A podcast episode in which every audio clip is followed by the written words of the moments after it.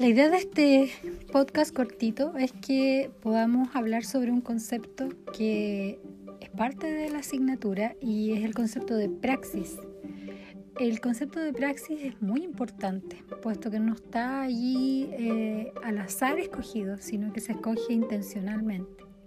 Es un concepto que viene de una línea teórico-filosófica bien marcada, em, que tiene que ver con una mirada tal vez crítica eh, de, la teoría crítica y que es tomado por un autor que yo creo que nos sirve mucho para pensar los estudios de género y en general cualquier intervención crítica que queramos hacer, que es Paulo Freire, que me parece que en algunos conceptos sigue estando plenamente vigente.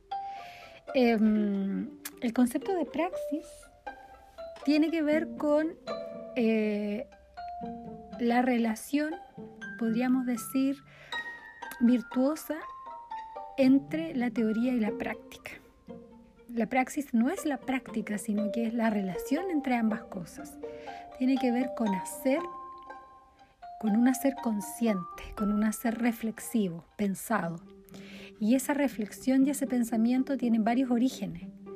Uno de ellos son los orígenes teóricos que podamos nosotros tener o los conceptos que podamos recoger que pueden ser de la disciplina. Y otra teoría que aquí habría que incorporar es el saber, no el conocimiento, sino que el saber cotidiano, el saber de todos los días, el saber de las personas que viven las situaciones con las que estamos lidiando. Esa praxis que para Freire viene de varias vertientes teóricas, eh, pero las principales diría yo son Hegel y Marx.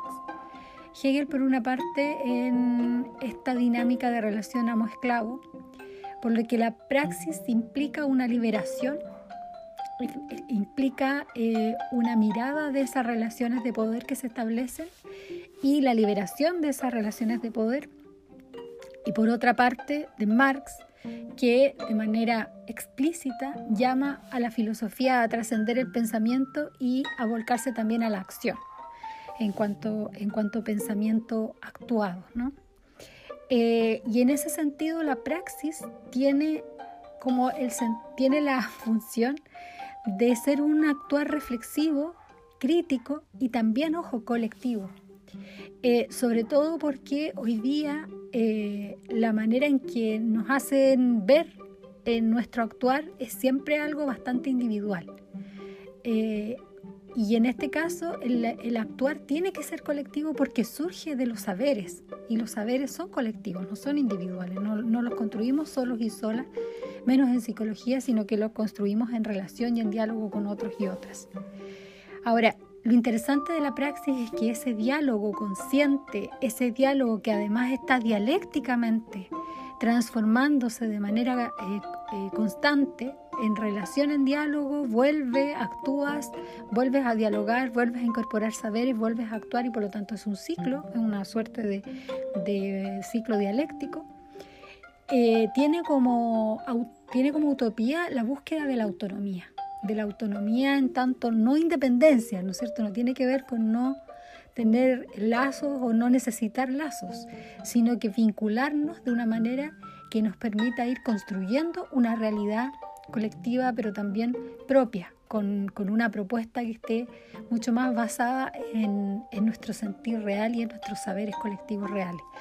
Esto es bien importante, no es trivial tiene que ver con la propuesta del curso y tiene que ver también con una propuesta hacia la construcción de una psicología que, em, que piense todos los temas. Para mí el tema de género es profundamente ideológico y yo creo que si logro los objetivos del curso para ustedes al final también va a ser un, tema profundamente ideológico, eh, pero que tiene que ver también con cómo vamos actuando en el mundo y cómo esa actuación va recogiendo tanto los saberes y los sentires de otras personas eh, como también los conceptos y los, eh, las teorías que vamos a ir aprendiendo. Eso es. Nos vemos. Chao, chao.